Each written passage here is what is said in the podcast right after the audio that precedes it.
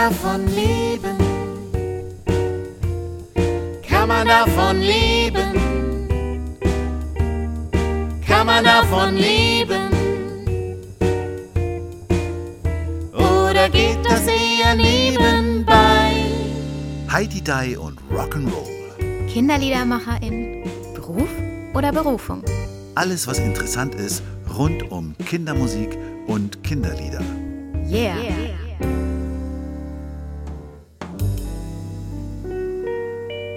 Unser heutiger Gast ist sicherlich die Person, die man als allererstes in Verbindung bringt, wenn der Titel ähm, Kinderdisco fällt eigentlich, als ich mich vorbereitet habe, war ich der Meinung, okay, unseren heutigen Gast müssten eigentlich alle kennen. Aber dann habe ich mir die Frage gestellt, ich bin mir nicht sicher, ob Sie die Person kennen, aber de, eins der Lieder kennen Sie sicherlich, kennt jedes Kind, jeder Erwachsene kennt ein Lied von unserem heutigen Gast. Und dann hat er ein Lied, in dem er eigentlich davon singt, dass er gerne Rockstar geworden wäre. Und äh, da interessiert mich die Frage, ob du zufrieden bist mit deinem heutigen Beruf als Kinderliedermacher. Herzlich willkommen, Volker Rossin. Herzlich willkommen, Dankeschön und ich freue mich, dass ich zu Gast bei euch sein darf.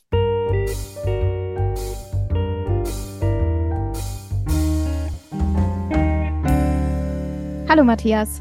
Hallo Lucia, ich freue mich auch, dass das geklappt hat, Volker, und dass du heute hier bei uns zu Gast bist und dass wir ein bisschen quatschen können über was so gewesen ist mit Kinderliedern und was vielleicht auch noch so ist. Ich fand ja, du hast ja das Lied schon angesprochen, dieses Lied Kein Rockstar. Das ist ja ein relativ junges Lied noch von dir und das hab ich hat mich wirklich sehr berührt.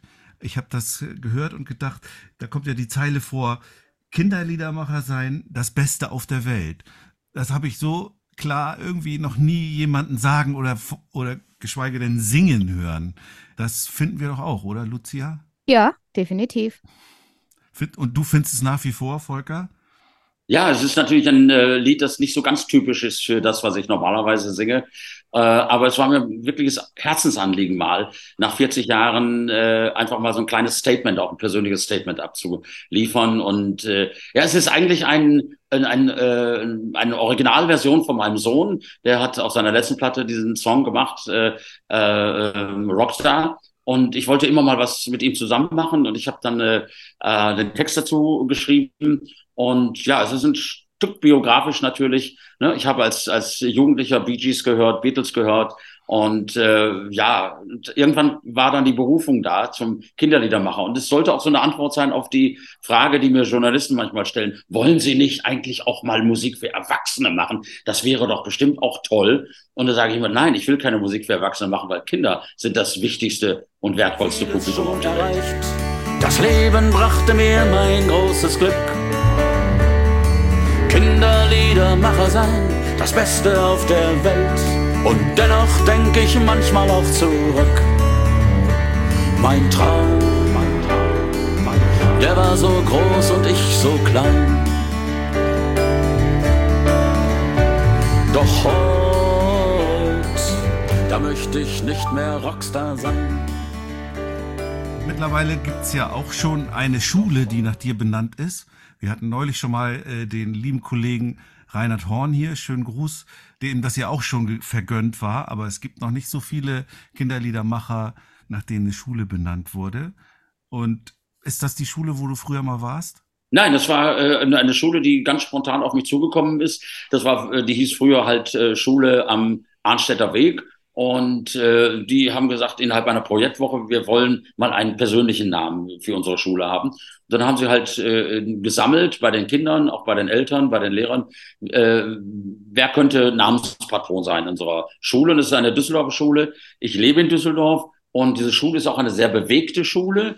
Und äh, da fiel dann äh, mein Name und dann haben sie mich gefragt und ich habe erst gedacht, das wäre äh, ein kleiner Spaß. Ja. Aber nein, sie meinen es durchaus ernst. Und ja, äh, ja ich habe dann natürlich das als große Ehre empfunden, habe auch Ja gesagt, spontan.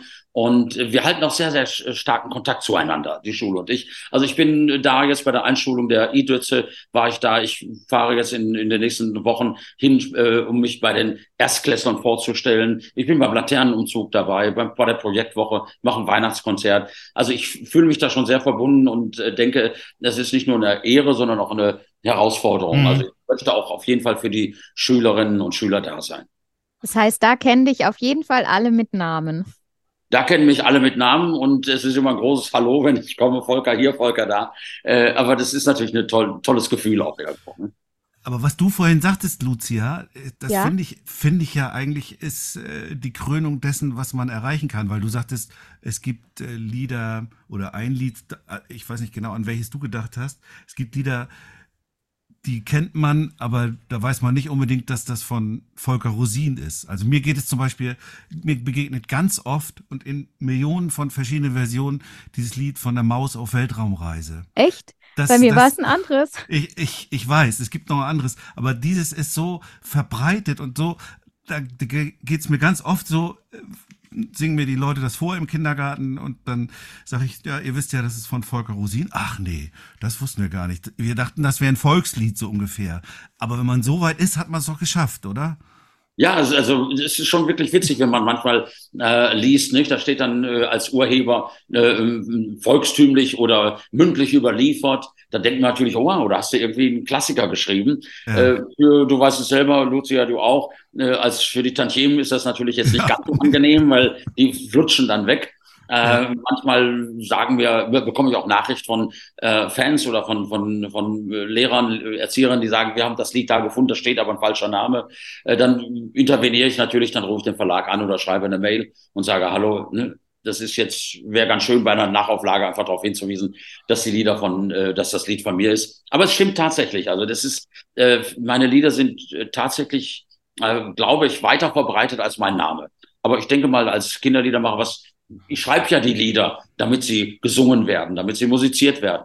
Und äh, ich freue mich gerade ganz besonders, wenn auch so ältere Schätzchen dann plötzlich äh, mal wieder ans Licht kommen. Es war gerade ein, äh, äh, ein, eine Anfrage da von den Manhattan Strings. Das ist ein Klassikorchester. Die haben ein Lied von Peter und der Wolf, meine Bearbeitung von dem Thema, haben die ausgegraben und haben das dann äh, neu arrangiert, klassisch arrangiert. Das kann man sich bei YouTube auch angucken. Das sind so Dinge, das, die haben nicht allzu viele Klickzahlen, aber es ist, macht mich trotzdem stolz und ich finde es schön, wenn die Lieder dann halt auch einfach mal so bearbeitet werden.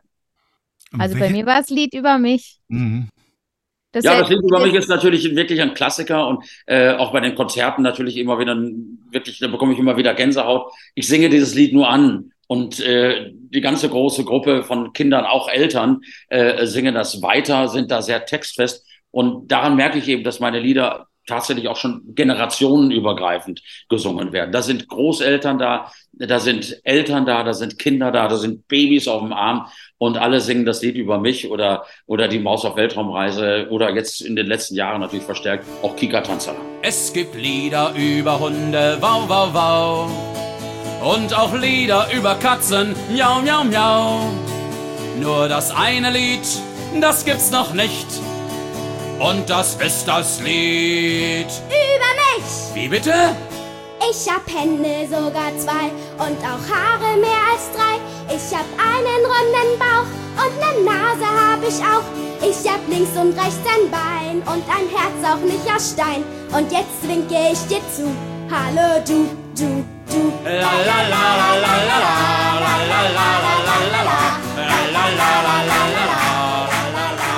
und hast du das vorab im Gefühl? Also, als du die Lieder geschrieben hast, jetzt gerade das Lied über mich oder die Maus auf Weltraumreise, das sind ja schon wirklich lange da. Als du die geschrieben hast, hast du da gedacht, boah, das könnte ein Hit werden, das könnte sich so weit verbreiten oder ist es mal nebenbei irgendwie entstanden und also das kann man vorher natürlich nie sagen. Jeder wünscht sich natürlich, dass äh, jeder, der Musik macht, wünscht sich natürlich, dass es äh, vielleicht äh, viele Leute erreicht oder dass es vielleicht auch ein richtiger Hit wird. Aber man kann das natürlich nicht äh, wirklich ähm, erzwingen.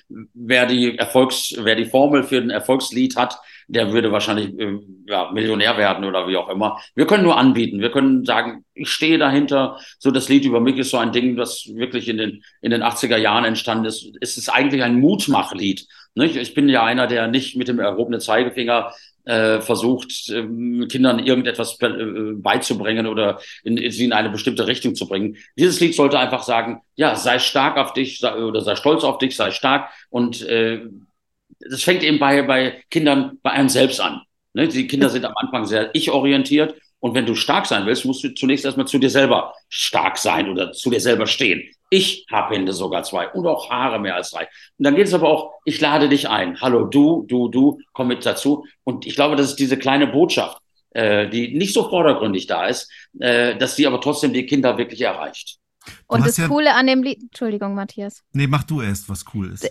Das Coole an dem Lied ist, dass, dass du äh, überhaupt nicht irgendwie was verändern musst, dass du es schon damals so geschrieben hast, dass das Lied immer noch so bleiben kann, weil wir sind ja immer wieder in Diskussionen, ob man Lieder noch singen darf oder nicht und ob man Texte hinterfragen muss. Und es gibt auch ganz viele Kolleginnen und Kollegen, die auch Lieder wieder ähm, aussortieren oder sagen, die, die singen sie jetzt nicht mehr, weil sie, weil sie nicht mehr zur Zeit passen. Und mit dem Lied über, über mich ist es dir ja wirklich gelungen, ähm, ein, ein Lied zu schaffen. Da wird, glaube ich, nie irgendjemand drüber meckern, dass der Text nicht passt. Kann ich mir nicht vorstellen. Och, irgendeiner meckert immer. Also da macht immer keine Gedanken. Aber es sind so diese Kleinigkeiten. Zum Beispiel bei dem Lied über mich, äh, da ist ja, gibt's den äh, zweiten Refrain ja noch. Der besteht nur aus den Worten la la la la la la la la la la la la la. So, und äh, ich weiß noch, äh, wie, wie mein Arrangeur damals angerufen hat und gesagt, Volker, müssen wir das wirklich machen, weil ich könnte da auch ähm, auf dem Keyboard ein bisschen was spielen oder auf dem Klavier die das machen. Und da habe ich gesagt, nein, dieses La La La, das gehört zum Lied dazu, weil dieses La La La lädt alle Kinder ein, egal ob groß, klein, dick, dünn, behindert oder nicht behindert, alle können La La La singen, auch egal, ob sie in welcher Sprache sie kommen. Da kommen äh, Flüchtlingskinder zu mir, die sind im Konzert dabei, die sprechen noch keine deutsche Sprache, aber sie können La La La singen. Und in dem Chor und in dem Kontext sind wir eine große Familie und Musik verbindet da wirklich eben alle, alle Generationen und natürlich auch alle, alle Nationen dann. Bei dem Lied kann man ja schön auch eine Entwicklung nachvollziehen. Wenn man so ein bisschen wühlt, findet man noch so, so eine 80er Jahre Aufnahme von dir, wo du tatsächlich zur Gitarre singst und hast es mit Kindern eingesungen. Und ich fand diesen Gag immer so schön. Du fängst an, es gibt Lieder über Hunde, wow, wow, wow und so weiter.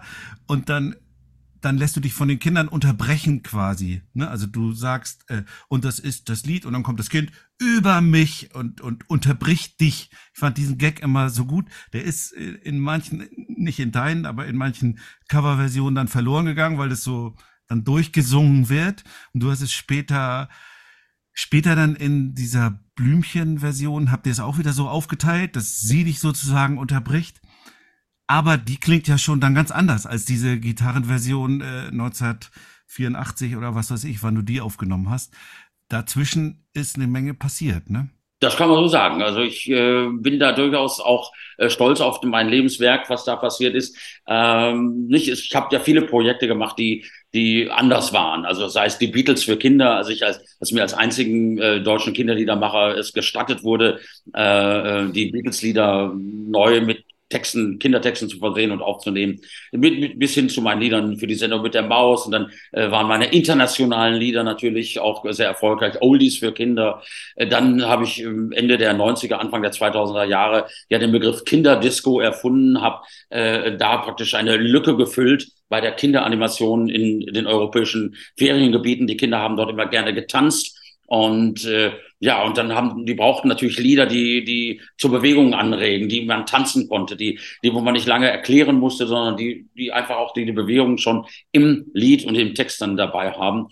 Äh, daraus hat sich dann auch der, der Kika Tanzalarm äh, entwickelt. Nicht einfach Kinder bringen auch Erwachsene zum Tanzen und äh, ja bis hin, dass ich meine Stiftung äh, gegründet habe, äh, die Kindern, die im Abseits stehen, Kindern, die äh, gehandicapt sind oder auch aus sozialen Randgruppen kommen, mit Musik helfen will.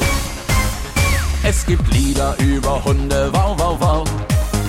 Und auch Lieder über Katzen, miau, miau, miau. Nur das eine Lied, das gibt's noch nicht. Und das ist das Lied über mich. Was? Ich hab Hände sogar zwei und auch Haare.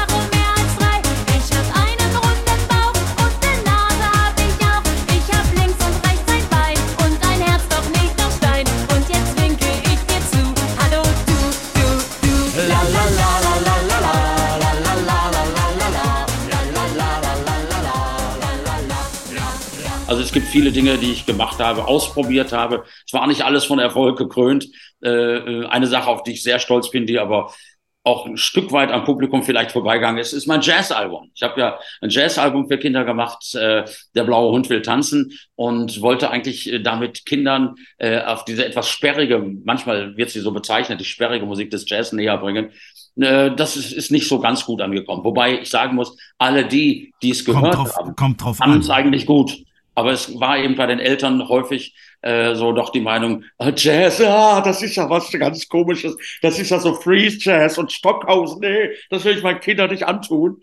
Ich fand das ein bisschen schade, ehrlich gesagt. Ich höre diese Platte immer noch gerne und bin da auch nach wie vor stolz drauf. Und ja, daraus haben sich natürlich auch gewisse Ko Kollaborationen, das schwieriges Wort, äh, entwickelt, auch mit anderen äh, Künstlern, nicht nur im Kinderbereich, auch im Pop-Bereich, einfach um da eine musikalische Brücke zu schlagen.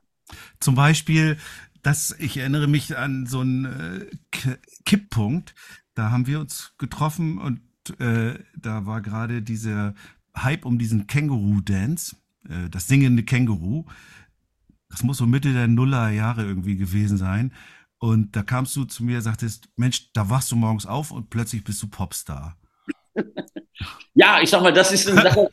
Ich bin ehrlich. Ich bin wirklich ehrlich. Und das ist einer, das empfinde ich persönlich als einen meiner größten Erfolge, dass ich mit meinem Kangaroo Dance mal auf einer Bravo-Hits war. In den 90er, Nuller Jahren waren die Bravo-Hits das Größte, was man im, im Pop-Bereich erreichen konnte. Und ich mit meinem kleinen Kinderlied vom Kangaroo Dance äh, war plötzlich mittendrin unter den ganzen Topstars zu finden. Und äh, ja, das, ich finde das heute noch witzig, ehrlich gesagt. Aber es ist, ich empfinde das als wirklich sehr angenehm und, und schön. Und es ist so, ja, dass man da auch, das war eben auch schon wirklich diese, diese nächste Generation, weil der Vorschlag zu diesem, zu dieser neuen Version, zu dieser, in Anführungsstrichen, Ballermann-Version, kam ja tatsächlich von Jugendlichen, die in, auf Mallorca Urlaub gemacht haben, die meinen Song mitgenommen hatten, die ihn am Strand immer laut haben spielen lassen und dazu getanzt haben und mich dann angerufen haben und gesagt, Volker, wollen wir nicht zusammen also eine neue, moderne Ballermann-Version machen?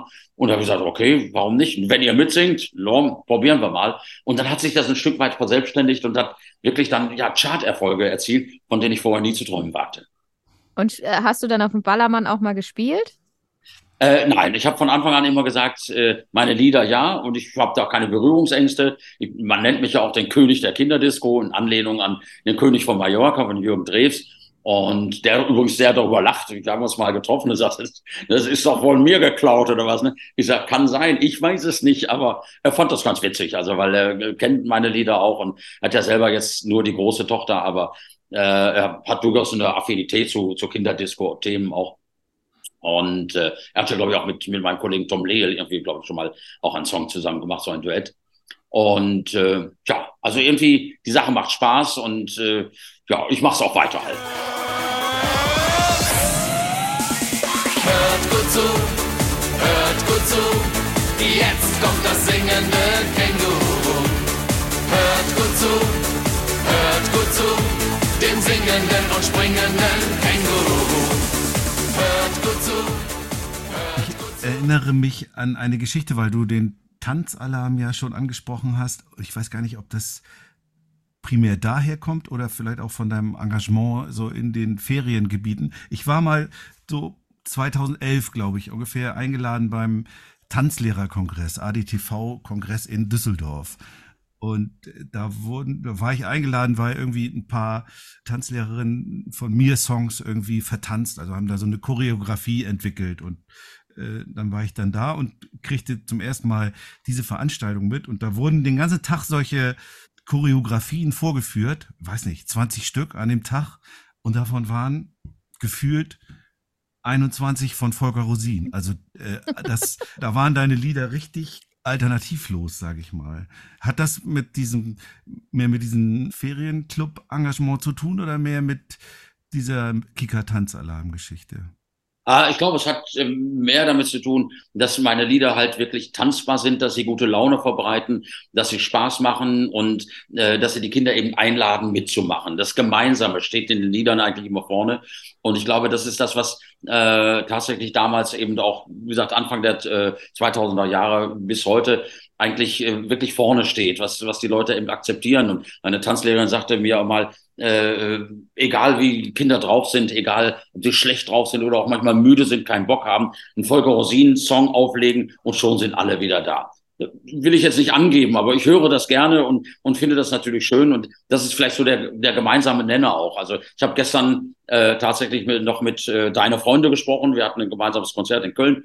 Und äh, da muss man eben sehen, in der heutigen Zeit, es gibt ja viele neue äh, Ansätze auch im, im Kindermusikbereich, sei es, wie gesagt, Hip-Hop, deine Freunde, es gibt äh, äh Heavy Metal äh, mit, mit äh, Heavy Saurus, ne? es gibt äh, euch natürlich, aber es gibt auch Herr H., Nielsen und was weiß ich, viele neue Kollegen, die äh, schöne und tolle und wichtige Sachen machen. Äh, aber da haben wir eben auch festgestellt, auch mit deiner Freunde, dass äh, Lukas auch gesagt hat, Volker, bei dir können sich alle treffen. Ne? Auch wenn die Eltern lieber äh, mit Metal hören oder Hip-Hop hören, äh, zu einem Volker Rosin können sie alle gehen, ohne sich schämen zu müssen. Das finden sie alle irgendwie ganz gut dann. Ne? Ja, Lukas war auch schon hier zu Gast. Schönen Gruß. Stimmt, ja. Du hast es ja eben erwähnt, aber ich wollte das nicht so klein abfrühstücken. Diese, diese LP oder diese CD, Der blaue Hund will tanzen die hat mir auch besonders gut gefallen, weil sie eben für dich auch was anderes ist, aber generell auch was anderes. Ich bin ja selber auch, wie man ja hier im Podcast auch schon mehrfach mitgekriegt hat, in dem Jazz nicht abgeneigt, sage ich mal. Und habe mich natürlich gefreut, dass du da so ein paar Klassiker mit einem Text, also der blaue Hund selbst ist ja dieses Blue Bossa, das hat, glaube ich, gar keinen Text im Original. Oder hast du. Das ist eigentlich ein Instrumental, Blue Ja, Bossa. genau. Ne? Eigentlich Ja. Blue Bossa. Genau. Eins meiner Lieblingssongs ist ja dieses Waters of March oder Aqua de, Aqua de Marzo. Das heißt bei dir ein Hund, eine Katze und eine Maus. Und du hast auf dem Cover so ein Saxophon in der Hand. Spielst du aber nicht, oder? Äh, ich spiele, ich glaube, weiß nicht, zehn Instrumente, aber keines davon richtig. ja. Das ist tatsächlich so. Ähm, ich, man kann mir ein Instrument in die Hand geben, auch ein marokkanisches, arabisches Instrument. Ich gucke mir das an, probiere aus und spätestens nach zehn Minuten kann ich das singende Känguru spielen.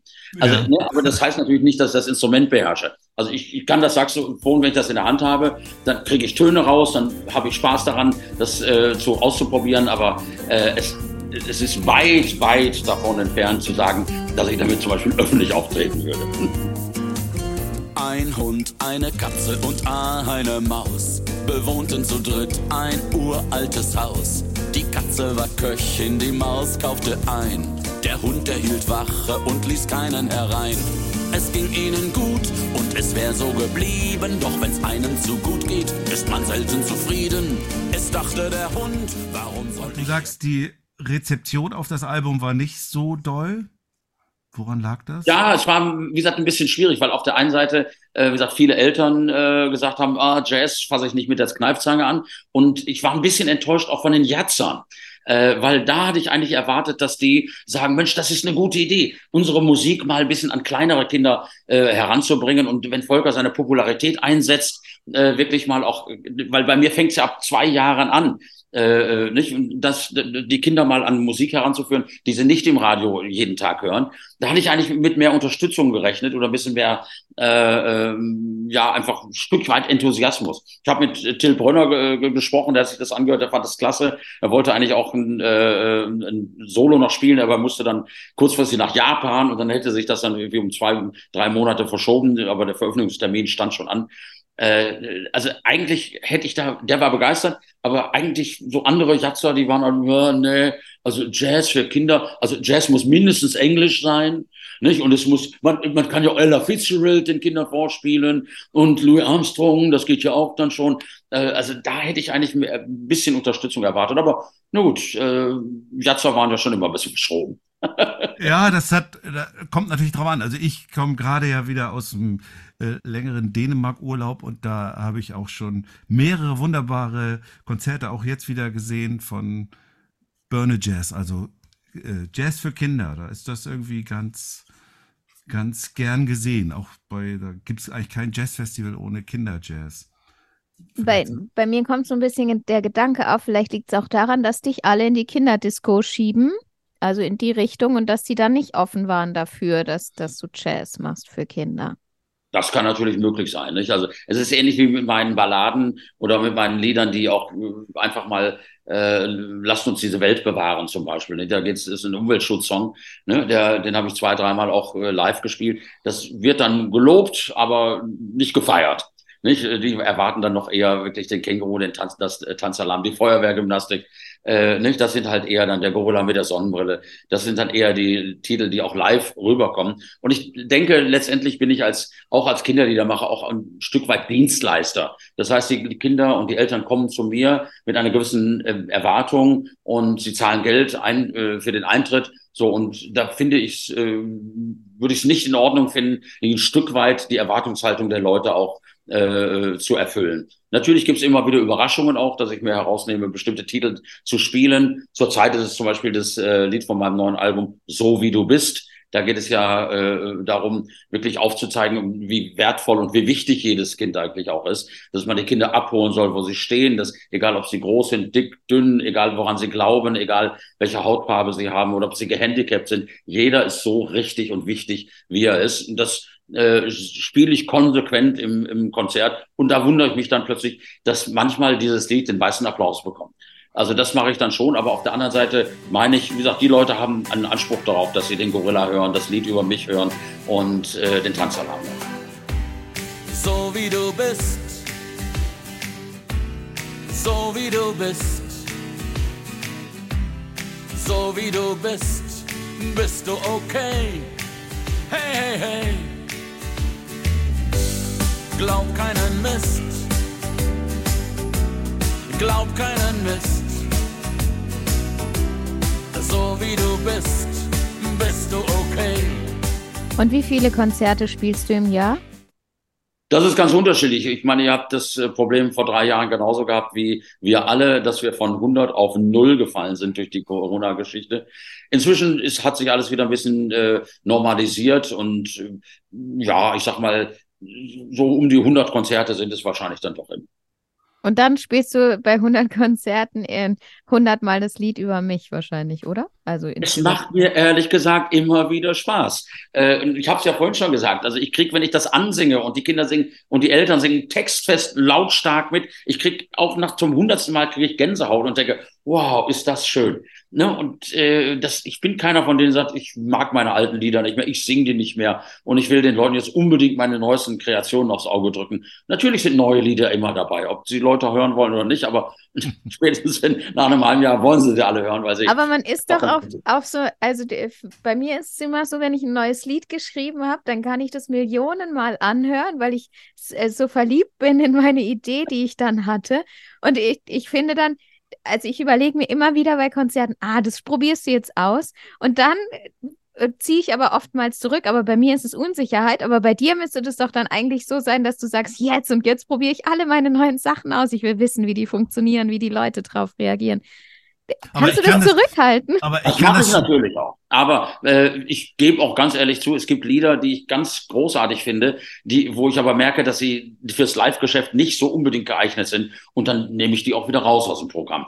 Ne? Also das, bevor ich dann schlecht, also ein Lied, was nur ich alleine gut finde, aber mein Publikum nicht mitgeht, äh, äh, dann würde ich dann tatsächlich äh, sagen, okay, dann nehmen wir das Lied raus. Und ich habe ja in den 40 Jahren, äh, ohne unbescheiden sein zu wollen, so viele Songs, die, die ich nicht spielen kann, wo Fans dann nach dem Konzert zu mir kommen und sagen, oh, warum hast du nicht Jumbo Mambo gespielt? Warum hast du nicht Regentropfen Hüpfen gespielt? Oder Hoppelhase Hannes, das sind meine Lieblingslieder dann sage ich immer, es sind so viele da und dann singe ich manchmal das kurz nochmal an auf der Bühne und äh, das geht dann, aber es sind eben so viele Lieder, man kann nicht alles singen. Und auch bei einer neuen CD, da sind 15 Titel drauf, äh, da kann ich nur zwei, drei raussuchen, die besonders gut ankommen oder von denen ich das Gefühl habe, dass sie gut ankommen. Matthias, du wolltest noch was sagen. Ich wollte jetzt mal fragen, ob wir mal gucken wollen, wo das alles herkommt. Okay, können was wir hältst, machen. Was gerne. hältst du davon? Ich, warte mal, ich muss kurz überlegen, ob meine Fragen alle abgearbeitet sind. Aber eigentlich, wir haben darüber gesprochen mit, äh, oh, nein, du, du hast die Frage noch nicht so ganz beantwortet eigentlich, Volker, ob, ob du das auch so siehst, dass die Leute dich mit Namen kennen oder deine Lieder eben mehr kennen als dich. Ich glaube, ich habe die Frage schon beantwortet, indem ich gesagt habe, dass ich glaube, dass meine Lieder durchaus äh, populärer sind als, äh, als Stimmt, ja, stimmt, das ja. immer wieder ja, vor, ja. dass Menschen äh, sagen, das wusste ich gar nicht, dass das Lied auch von ihnen ist. Also diese Moderation ist übrigens nicht ganz neu. Das habe ich häufig von Moderatoren auf der Bühne. Leute, ihr kennt vielleicht nicht seine Namen, aber ihr kennt alle seine Lieder. Und hier ist er jetzt, euer Falke Rossi. Okay, äh, ich war noch nie auf einem Konzert, deswegen von dir, deswegen weiß ich das nicht. Ich lade dich hiermit ganz, ganz herzlich ein. Mache ich mal, wenn ich bei dir in der Nähe bin.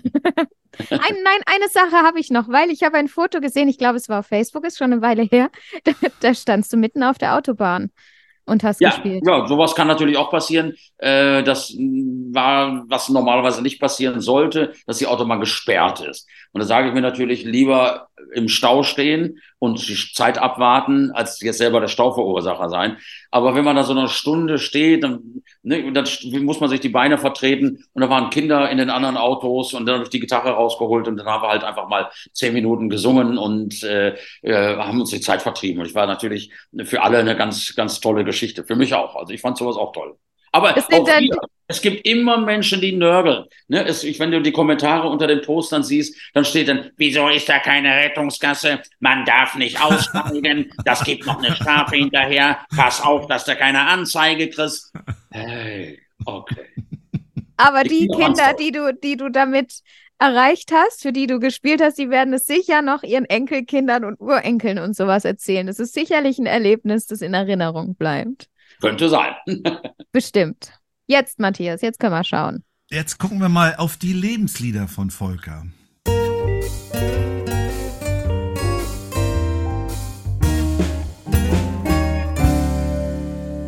Ich fange mal an mit einer Millionen-Euro-Frage von Wer wird Millionär, die du vermutlich beantworten kannst. Die lautet nämlich, welche der beiden Gibb-Brüder der Bee Gees sind Zwillinge? A. Robin und Barry, B. Maurice und Robin, C. Barry und Maurice oder D. Andy und Robin? Matthias, du weißt, dass das tatsächlich eine Million Ja.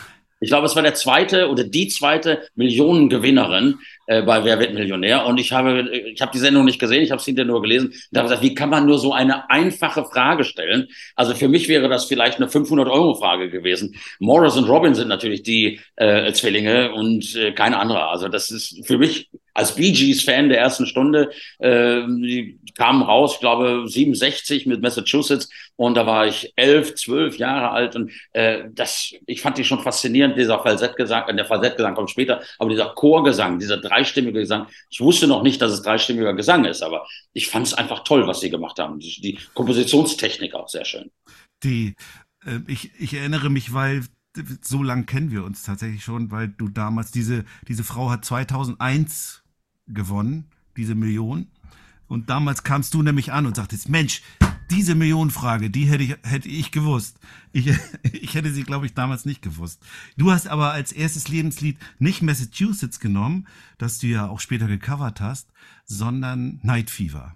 Ja, ich muss sagen, das hat mich einfach geprägt in den 70er Jahren, äh, dieser Disco-Sound. Wie gesagt, ich war natürlich schon Bee Gees-Fan der ersten Stunde, wie gesagt, Ende der 60er Jahre, Anfang der 70er. Dann ging es allerdings bergab. Die Bee Gees lagen am Boden. Die Platten, die sie gemacht haben, waren einfach schlecht. Äh, man darf das heute sagen, weil auch Musikwissenschaftler sagen, dass sie schlecht waren. Äh, ich will damit keinen, keinen äh, wirklich runtermachen. Sie waren einfach schlecht und sie haben sich dann 75 neu erfunden. Äh, ähm, und äh, sie haben versucht, so ein bisschen das Beste von der, von der amerikanischen schwarzen Musik zu nehmen und zu ver verbinden mit ihrem äh, Gesang. Und äh, soweit ich das gelesen habe, haben sie bei einem, ich glaube, Nights on Broadway, hat äh, Barry zum ersten Mal dann so versucht, im Hintergrund diese hohen Stimmen dann äh, zu singen. Und äh, ja, das war einfach was ganz Neues. Diese Falsettstimmen gab es in der Soulmusik natürlich äh, schon sehr lange. Die Stylistics zum Beispiel, Delphonics, das waren ganz viele Bands in den, in den 70er Jahren, die äh, Falsett gesungen haben. Das waren alles Schwarze. Und äh, Barry Gibb war eigentlich so der erste Weiße, der äh, so hochgekommen ist. Und bei den ersten Platten äh, Jive Talking, da, da waren die amerikanischen DJs äh, waren ganz überrascht, dass das eine, eine weiße Band war, die das singt, die Bee Gees, weil sie alle gedacht haben, es wären äh, eine schwarze Band. Und wie hört man jetzt diesen Sound, diesen Bee Gees Sound bei der Musik von Volker Rosin? Wie man das hört. Ja, wo, wo, wo findet sich das wieder? Diese Spuren, die das in dir hinterlassen hat, wo siehst du das in deiner Musik? Also ich, wie gesagt, anders als äh, bei der Beatles für Kinder äh, Platte habe ich keine keine Platte gemacht äh, mit den Bee Gees außer Massachusetts habe ich gecovert. Äh, es ist vielleicht einfach diese Musikalität, diese abwechslungsreich, diese Harmonien, äh, die die Bee Gees äh, übernehmen. Das ist, aber es ist halt auch einfach, du hast gesagt, Lebenslieder wolltet ihr hören. Das ist einfach eine Musik, die ich selber gerne höre. Und wenn ich schlechte Laune habe, dann lege ich die Bee Gees auf. Wenn ich äh, im Auto lange Autofahrten habe und so die letzte, meine Frau sagt das schon immer, ich weiß ganz genau, äh, also die letzte Stunde, da legst du immer die Bee Gees auf oder den anderen Künstler, der später noch kommt, dessen Namen ich nicht sagen will. Ich glaube, ihr habt euch kaputt gelacht, als ihr das gelesen habt. Äh, aber wie gesagt, die Bee Gees kann ich immer hören. Und äh, das ist einfach äh, die alten Bee Gees aus den 60er Jahren, die 70er Jahre Bee Gees. Natürlich, das war mal das da war ich jung. Da war ich, ich bin Jahrgang 56, äh, 77, 78 kam Saturday Night Fever. Äh, da kann man ausrechnen, da war ich halt 22. Ich war jung, dynamisch und, und habe getanzt. Ich bin in die Clubs gegangen und äh, habe abgezockt. Warst noch Erzieher damals, oder? Ja, ich habe da die Erzieherausbildung auch gemacht. Ne? Ja. Und, äh, ja, wie gesagt, war, man konnte mich in den Clubs finden und ich war ein großer Fan überhaupt der Disco-Musik. Schick zum Beispiel, nicht? Äh, Le Freak. Ne? Das, das, das sind so Dinge, die habe ich jetzt äh, übrigens auch gar nicht gecovert, aber die haben mich inspiriert zu meinem neuen Song, das Disco-Krokodil. Wer tanzt am liebsten im coolen Disco-Stil?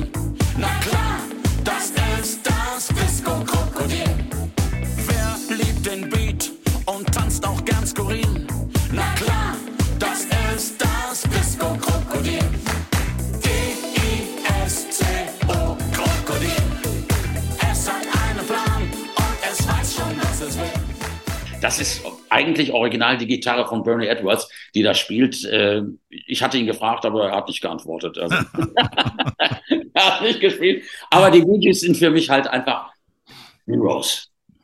Dann hören wir mal rein in Night Fever.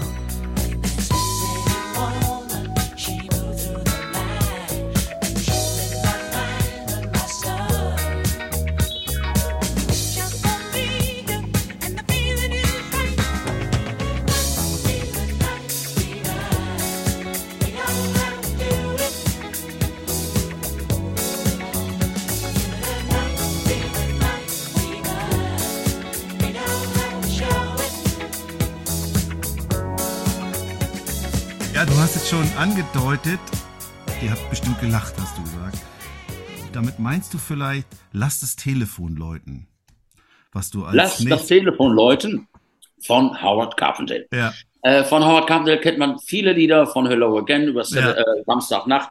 Äh, so, warum suche ich diesen Titel aus? Ganz einfach, weil dieser Titel ist ein Familiensong.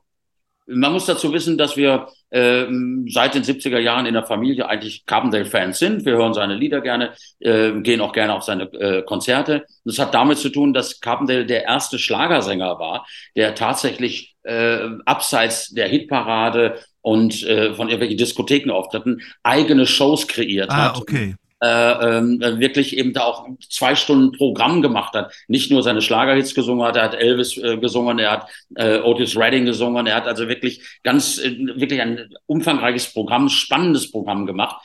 Äh, das hat uns immer gut gefallen. Er hat sich immer wieder auch versucht, neu zu erfinden. Und äh, ja, wir sind eine Familienbande. Und wenn die Familie zusammen ist, meine Schwester, meine Mutter, mein Vater, äh, alle Freunde, so, dann singen wir auch gerne und dann hören wir auch gerne Musik.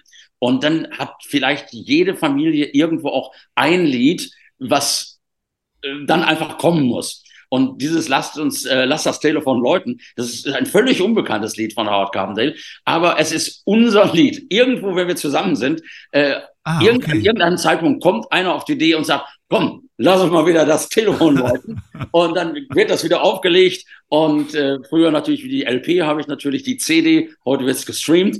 Aber dann steht die ganze Familie auf und schmettert den Text mit. Und äh, das ist für mich wirklich so ein bisschen Family-Feeling. Und das, das, deswegen war, ist mir dieser Song wichtig. Deswegen ist es ein, ein Lebenslied von mir und von meiner Familie, von keiner anderen Familie wahrscheinlich. Und hast du das auch mit deinen Kindern gesungen? Also war das dann auch Teil der Familie, waren die dann auch Teil der singenden Familie da? Die sind mit aufgewachsen damit, natürlich. Ja. Also es ist nicht so, dass das äh, äh, auch, auch früher, ich habe nie zu, zu Alexander oder Michael gesagt, so, wir setzen uns jetzt mal hin, Fatih zieht jetzt mal eine äh, LP heraus, legt sie hin und jetzt hören wir uns mal Night Fever an. Und äh, nein, also die Musik lief sowieso und Ja. äh, das, das war dann halt einfach da. Und äh, heute tragen die das mit, nicht? Also auch bei einer Fam Familienfeier, die heute stattfindet. dann die kennen auch den Text auswendig. Also das ist äh, ja, das ist einfach das einzige Lied, was wirklich alle äh, singen. Und äh, jetzt noch eine kleine Anekdote: Mein äh, Neffe äh, Leonard, der ist inzwischen äh, A und R bei Electrola und der betreut Howard Carbondale. Und sein äh, da ging es darum, äh, er hat ja eine Platte gemacht, der Carpenter mit dem London Symphonic Orchestra. Und äh, da äh, hat er gesagt, Leute, macht mir mal Vorschläge, welche Titel soll ich denn da spielen? Und da hat der Leonard tatsächlich den Spaß gemacht und hat dann gesagt, Hello Again und das am Nacht, äh, äh, was weiß ich, die ganzen Hits von Carpenter und hat dann auch reingebracht, lass das Telefon läuten. und der Carpenter guckt und er guckt und sagt, Wer hat dann diese alte Lieder rausgesucht? Das ist ja furchtbar, das kann ich dann nicht mehr singen. also das ist dann wieder auch wieder so eine kleine Anekdote, die, die nur für uns da ist. Ne? Ja. Gut, dann bringen wir jetzt mal einem größeren Publikum dieses Lied in einem kurzen Ausschnitt nahe. Lass das Telefon läuten, was gehen andere uns an? Es gibt nichts, da draußen uns jetzt irgendwas bedeuten kann. Lass das Telefon läuten für alle Zeiten. Es zählt nur noch die Liebe, die heute für uns begann. Ich wusste gar nicht, das habe ich jetzt auch gelernt durch die Beschäftigung mit deinen Lebenslieder, Lebensliedern, dass man in Italien einen Liedermacher nicht Songwriter nennt, sondern Cantautore.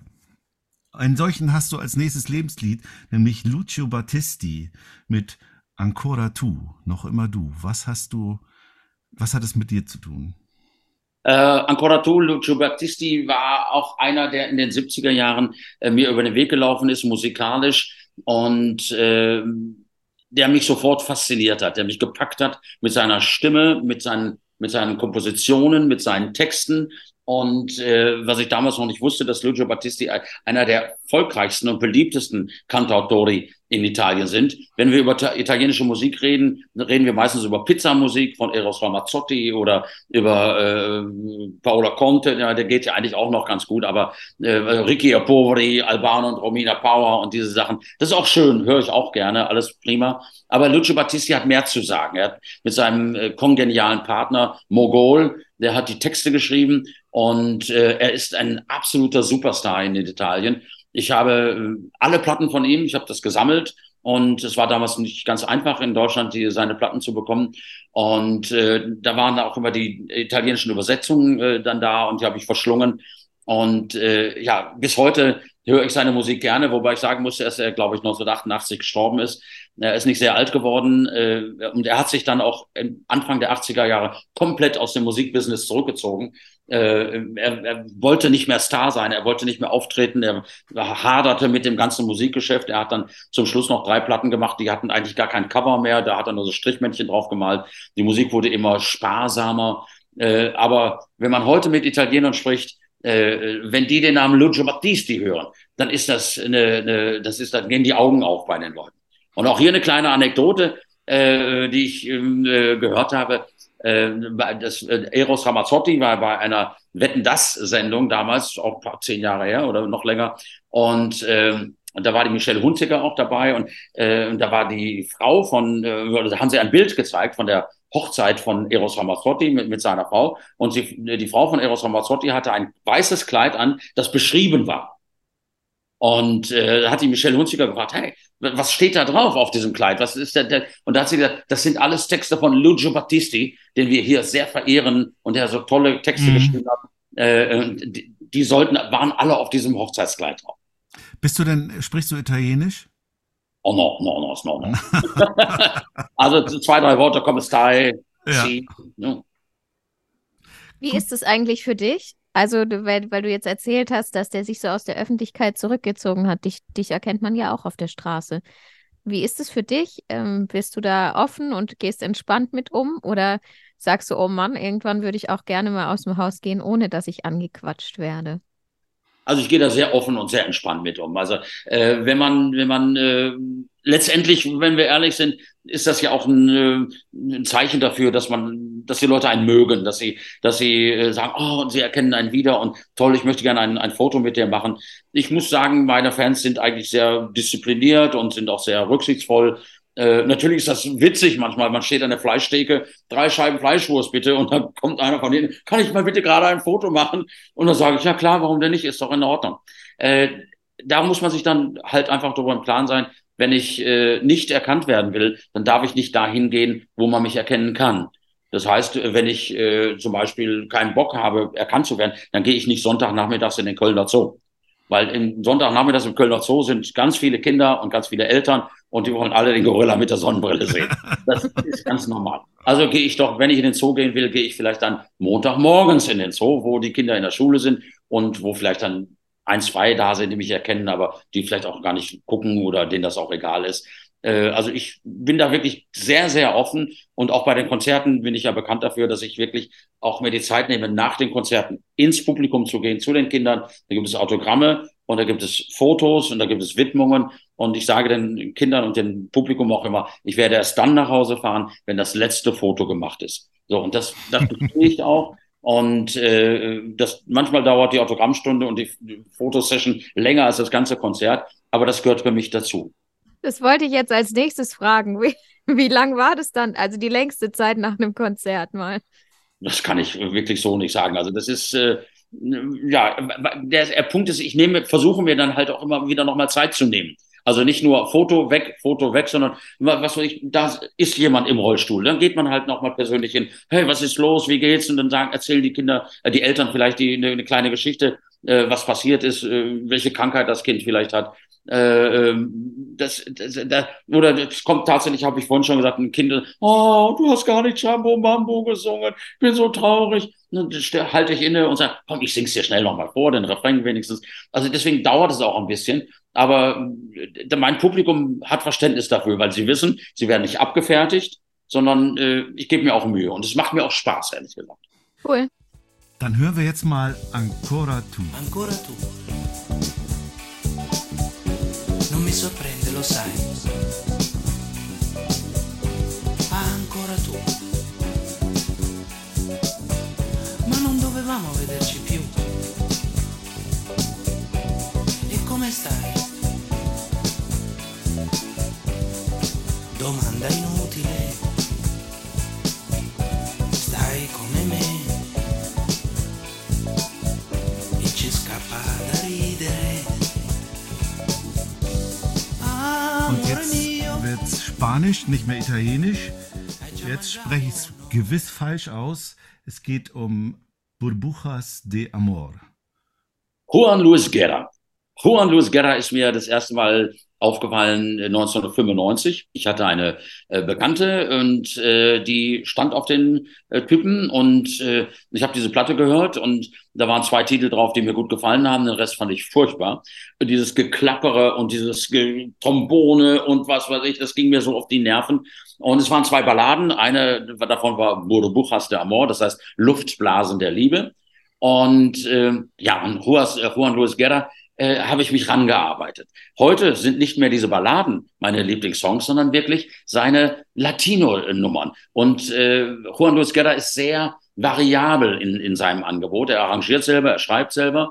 Er macht, wie gesagt, diese Balladen, er macht Salsa, er macht Merengue, er macht Bachata.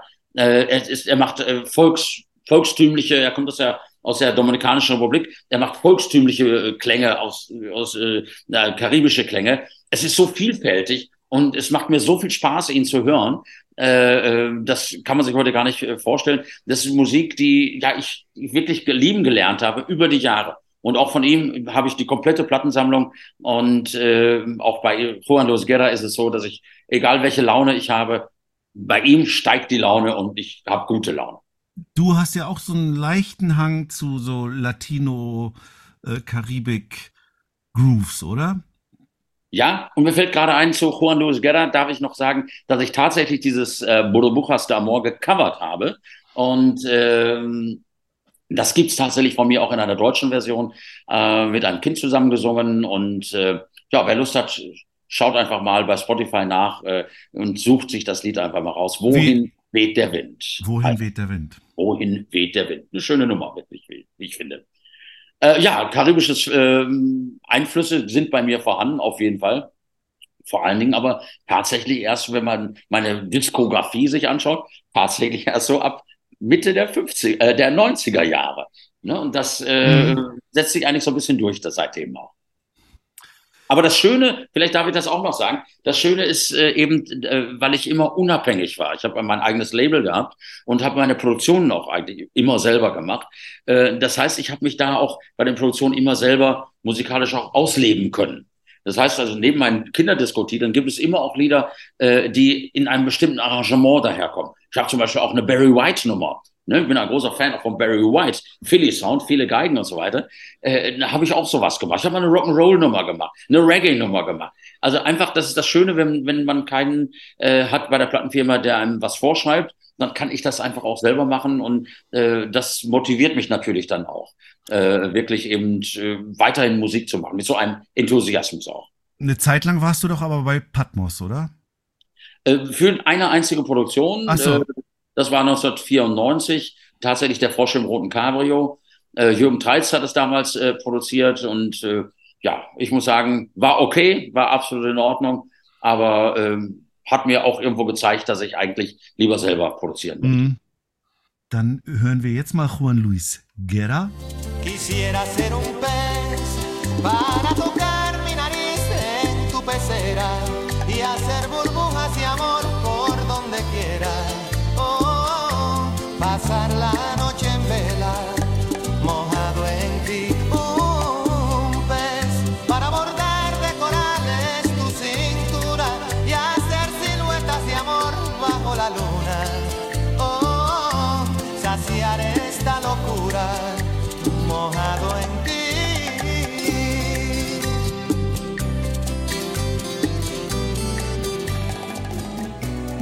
Ich weiß in dieser Welt Da gibt es noch so viel zu sehen und zu verstehen.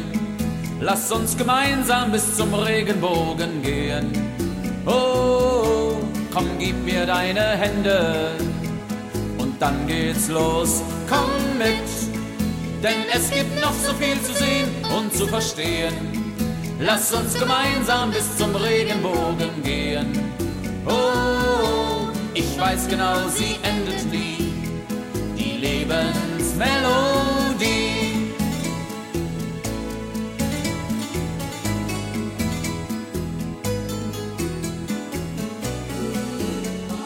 Und jetzt kommen wir zum Song, ja, wie soll man sagen, das ist so ein verkleideter Song eigentlich. Man hört den, jeder kennt wahrscheinlich die Melodie und kennt diesen Song und denkt, ach, das ist ja eigentlich ein ganz netter, fröhlicher Song.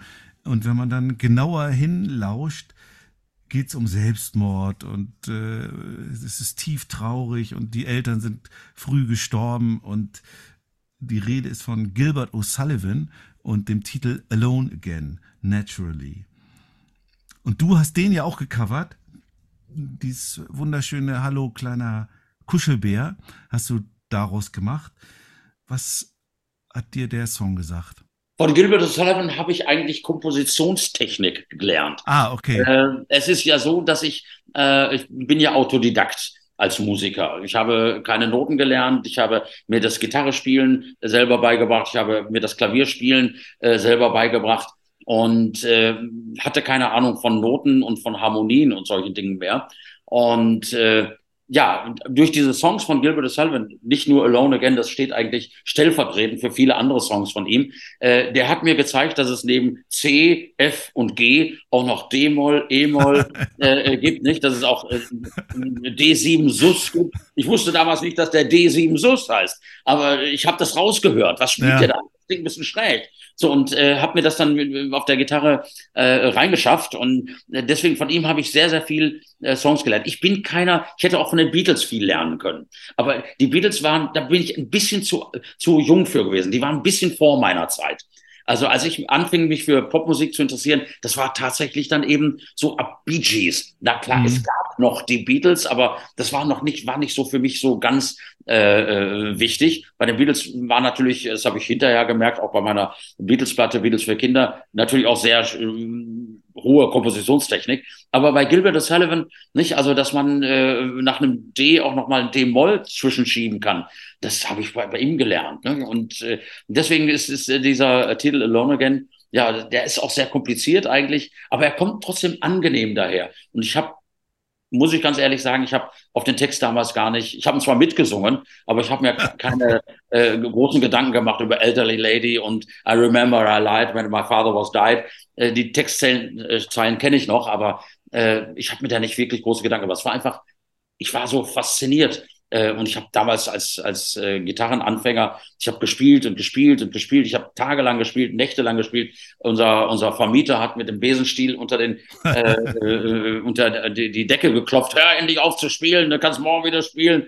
Und äh, ja, aber das war für mich, für meine damalige Zeit unheimlich wichtig. Ich komme aus nicht so ganz guten Verhältnissen äh, in meiner Jugend und da hat mir die Gitarre halt einfach sehr viel auch gegeben. Du hast ja noch so einen Titel mal benutzt für eine Kinderliedversion, der auch so ein, so ein verstecktes, äh, trauriges Lied will ich nicht sagen, aber eigentlich fast politisches Lied ist. Und zwar dieses Down by the River von Albert Hammond. Da hast du ja äh, ein Geburtstagslied draus gemacht. Und das ist ja auch ein, ein, Lied, was erstmal so mit einem fröhlichen Sound daherkommt, wo aber, wenn man dann äh, zuhört, denkt, äh, naja, die, die Ufer werden bald schwarz und tot sein und die Silberfische liegen am Rand. Ganz ähnlich wie bei diesen. Und du hast da einen, du hast dann herzlichen Glückwunsch, hieß das, glaube ich, ne? Ehrlich gesagt, ich habe da überhaupt nicht drüber nachgedacht. Ach so. also ganz ehrlich, ich habe, ich habe den Text überhaupt nicht repetiert. Ich habe das gar nicht gewusst. Ich habe das erst später, so Menschen wie du, die mich dann darauf aufmerksam machen, dass es um Tiersterben geht und solche Dinge. Ich gebe es ehrlich zu, manchmal bin ich einfach, dass ich denke, das ist ein schöner Song, das, ist, ein, der ist klasse, der ist fröhlich, da kann man einen schönen Geburtstagssong draus machen. Und äh, ich gebe es zu, ja, ich bin auch manchmal fehlbar und kümmere mich nicht um den Originaltext. nee, so wollte ich das gar nicht verstanden wissen. Das finde ich gar nicht fehlbar. Ich habe den Song auch viel in, in Kindergruppen gemacht. Also dieses herzlichen Glückwunsch, was du damals, was, was war das in Mitte der 90er oder so gemacht hast, glaube ich. Und das wurde ja auch verbreitet in äh, Grundschulzeitschrift und sowas. Also sind beides schöne Songs. Auch dieses Kuschelbär-Lied finde ich toll. Finde ich auch eins deiner schönsten Lieder. Man muss natürlich äh, trotzdem sagen, auch wenn wir jetzt viel über die Coverversion sprechen, dass also 98 Prozent aller Songs, die äh, von mir erschienen sind, sind auch eigene Songs. Nicht? Also es ja. macht mir immer wieder Spaß, zwischendurch mal was auszuprobieren, was, was Neues zu machen. Und äh, aber eigentlich denke ich, oh, steckt in mir viel, viel Musikalität drin, viele, viel Kind steckt noch in mir, dass ich so schräge Gedanken habe und, und, und verrückte Dinge mir überlege und, und denke, was könnte Kindern jetzt Spaß machen, was finden die witzig. Und deswegen gibt's dann eben so einen Gorilla mit der Sonnenbrille oder die Kuh Mathilde. Nicht? Und das ist dann halt einfach so, äh, ja, wo ich dann einfach an mein Publikum denke. Und ich bin ja einer, wie gesagt, der äh, auch für kleinere Kinder nach wie vor äh, stark ist und, und nicht sagt so, ich will jetzt auch mal was für größere machen. Das wird ja im Fernsehen auch immer sehr gerne gemacht, auch beim Kika. Ja, so für Kinder, Gartenkinder, ach, da wollen wir nicht so viel machen. Wir müssen was für die Großen machen. Ich finde das manchmal ein bisschen schade, dass man äh, nicht, nicht einfach sieht, wie wichtig Musik und äh, auch für, für kleine Kinder es schon ist. Du arbeitest ja auch immer noch mit dem Kika, oder? Nach wie vor. Wir haben jetzt gerade die, die neue Staffel vom Kika Tanzalarm abgedreht und da hat sich ja das Konzept auch ein bisschen geändert, äh, wo es früher halt äh, um die Tanzalarm-Kids, um die Singer, den Tom und äh, meine Wenigkeit ging. Ne, laden wir ja seit äh, einigen Jahren ja auch äh, Kollegen ein, Künstler ein. Und warum seid ihr eigentlich noch nicht da gewesen? Mich gibt's noch nicht so lang. ja, ich sag mal, also das, äh, ich habe da keinen Einfluss. Früher war mein Einfluss größer. Inzwischen äh, ist der Einfluss klein. Äh, ähm, selbst wenn ich euch vorschlagen würde, das kann ich auf jeden Fall machen. Ich nehme das auf jeden Fall jetzt mal mit, äh, auch aus diesem Podcast hier, dass ich also mal an der Redaktion schreibe, vielleicht für nächstes Jahr, für die nächste Staffel, dass sie euch auch mal anhören und dass, dass da auch mal neue Kollegen auch wieder dabei sind. Ihr habt so tolle Lieder auch, also insofern äh, würde es euch wahrscheinlich wirklich schwer fallen, ein einziges rauszusuchen, äh, was dann in dem Moment stellvertretend für euer Werk stehen soll. Das ist lieb. Also äh, wenn, dann wäre natürlich Lucia interessant. Ich wollte ja darauf hinaus, wer war. waren Du bist ja, doch auch noch jung. Warum? Warum denn Matthias? Ja, weil, weil es beim Kika, also mir wurde irgendwann gesagt, wir wollen solche alten Leute nicht mehr sehen. Also äh, ich, das letzte, wir, ich habe ja eher mit Singalarm immer zu tun gehabt, weniger mit Tanzalarm. Und das letzte ist jetzt, glaube ich, schon fünf Jahre her, dass wir mal gedreht haben dort. Und da hieß es dann, ja, wir wollen junge Leute dort haben. Insofern, deine Chancen sind gut, Lucia. Ja, aber Und mich ich- hat gerade eher der Gedanke beschäftigt, ob ich, ob ich, ob ich äh, mich im Fernsehen sehen möchte. Also, das ist doch egal. Wir wollen dich im Fernsehen sehen. Also, okay. Ja, man muss natürlich, es ist natürlich, wäre sicherlich mal ein, ein Thema für eine eigene Postcard-Folge, Folge, nicht äh, über die äh, Medienpräsenz von Ja. Kinderliedern in der deutschen Medienlandschaft. Und das ist, äh, ist sehr erbärmlich und ist sehr gering und es ist, äh, mir fällt außer Singalarm und Tanzalarm fällt mir nichts ein. Äh, ich, ich durfte schon öfter mal jetzt mit in Erwachsenensendungen ähm, äh, äh, mitsingen und dabei sein, sei es bei immer wieder Sonntags oder bei einer Frühlingsshow oder bei äh, Schlagershow mit Ross Anthony. Das sind so Randgebiete, äh, die, die man dann so bedient. Aber ich finde es wirklich schade und erschreckend und äh, wie wenig Musik für Kinder eigentlich äh, in den Medien äh, oder wie wenig Musik stattfindet. Und es wird ja immer noch weniger. Also es wird nicht mehr, sondern es wird weniger. Auf jeden Fall, aber auf, ich sehe natürlich auch wieder die Licht am Horizont. Äh, die Medienlandschaft ändert sich. Fernsehen ist eigentlich überhaupt nicht mehr wichtig. Wichtig ist heute Streaming. Wichtig ist heute Podcast. Wichtig ist YouTube. Das heißt, jeder Künstler, egal ob groß oder klein, äh, egal ob mit einem Titel oder mit tausend Titeln, hat heute die Möglichkeit, sich darzustellen bei YouTube und bei, bei, bei Spotify. Und äh, ne, wenn man dann in so einer Playlist drin ist, dann wird man plötzlich von Leuten gehört, äh, die einen normalerweise nicht hören würden. Und dann bleibt, bleiben die vielleicht aufmerksam und sagen, oh, was war denn das für eine Stimme gerade? Ach, Ruf ist das. Ach, na, hat die noch mehr gemacht? Mal gucken. Also das ist eigentlich, äh, ne, die Möglichkeiten heute äh, auch für junge Künstler sind deutlich besser äh, als früher. Das muss man auch wieder sagen. Aber abseits des Fernsehens halt. Ne? Jetzt schließen wir mal diese Klammer und hören mal in Alone Again rein. Wait a little while from now, if I'm not feeling any less sound, I promise myself to treat myself and visit a nearby tower. And climbing to the top, will throw myself off in an effort to you're shattered, left standing in the lurch at a church where people were saying, My God, that stuff, she stood him up. No point in us remaining. We may as well go on, as I did on my own, alone again. Jetzt wird es dann Zeit für den Heidi Die und Rock'n'Roll Fragebogen.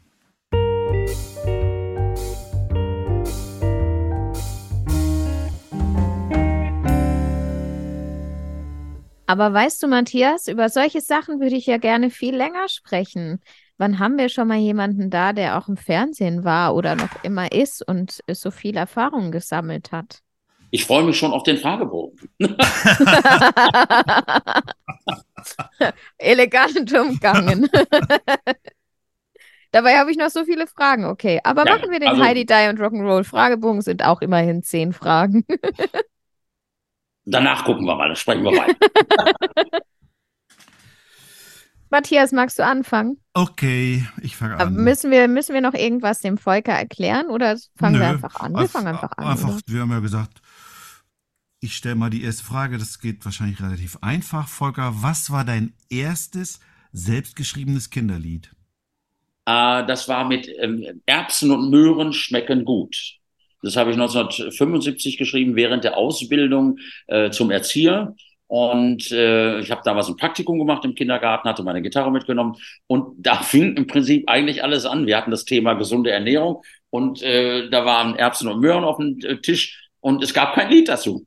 da habe ich meine Gitarre genommen und ich glaube, das Erbsen und Möhren schmecken gut, Erbsen und Möhren schmecken gut und sie tun gut oder irgendwie sowas. Ist nie erschienen, ist nie veröffentlicht Ah, worden. okay. Aber das ist das erste Lied eigentlich, äh, was ich, äh, woran ich mich erinnern kann, als Kinderlied geschrieben habe. Ich habe ja angefangen auch als, als Liedermacher in Anfang der 70er Jahre, habe äh, äh, Songs geschrieben, ich habe Protestsongs geschrieben, ich habe Liebeslieder geschrieben, so, alles so in der Tradition. Das fing damals an, Reinhard May, Hannes Wader, äh, Schobert Black und solche Leute. Und äh, da habe ich halt auch so mein Handwerkzeug so ein bisschen gelernt. Habe auch Auftritte gemacht in kleinen Clubs, wie man heute sagen würde, im Haus der Jugend. Ich hatte auch mal ein erotisches Programm, da habe ich so lustige Erotiklieder, wie, ich meinte, gesungen.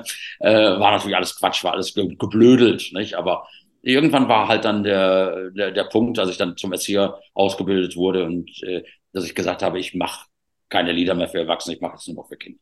Du hast ja, das soll ja übrigens auch nicht unerwähnt bleiben. Du, nach deiner Erzieherausbildung hast du ja noch studiert und zwar in Kiel. In deiner Heimatstadt. Ja, in genau. Kiel. Auch deswegen muss es erwähnt werden, ja. Ja, aber ich sag mal, äh, wenn ich das auch äh, erzählen darf, ich weiß nicht, wie viel Zeit wir haben, aber auch da gibt es eine schöne Anekdote in, in Kiel zu meiner Studentenzeit. Das war es so, ähm, ich habe relativ stringent studiert, hatte wenig Zeit und bin dann aber abends immer gerne nochmal, wie viele Studenten, in, eine, in die Kneipe gegangen. Und ähm, dann bin ich dann so Viertel nach acht, halb neun aus der Kneipe raus und kam an der Ostseehalle vorbei. Große Halle, damals, ich weiß nicht, ob es die noch gibt, große Halle. Und äh, da stand so ein Typ an der Tür und ich sag, Mensch, wer spielt denn heute hier? Sagt er, Tina Turner. Ich sag, ach Mensch, ja, klasse, ja, Tina Turner kenne ich auch noch von früher. Ja, sagt er, ist nichts los. Wolltest du rein?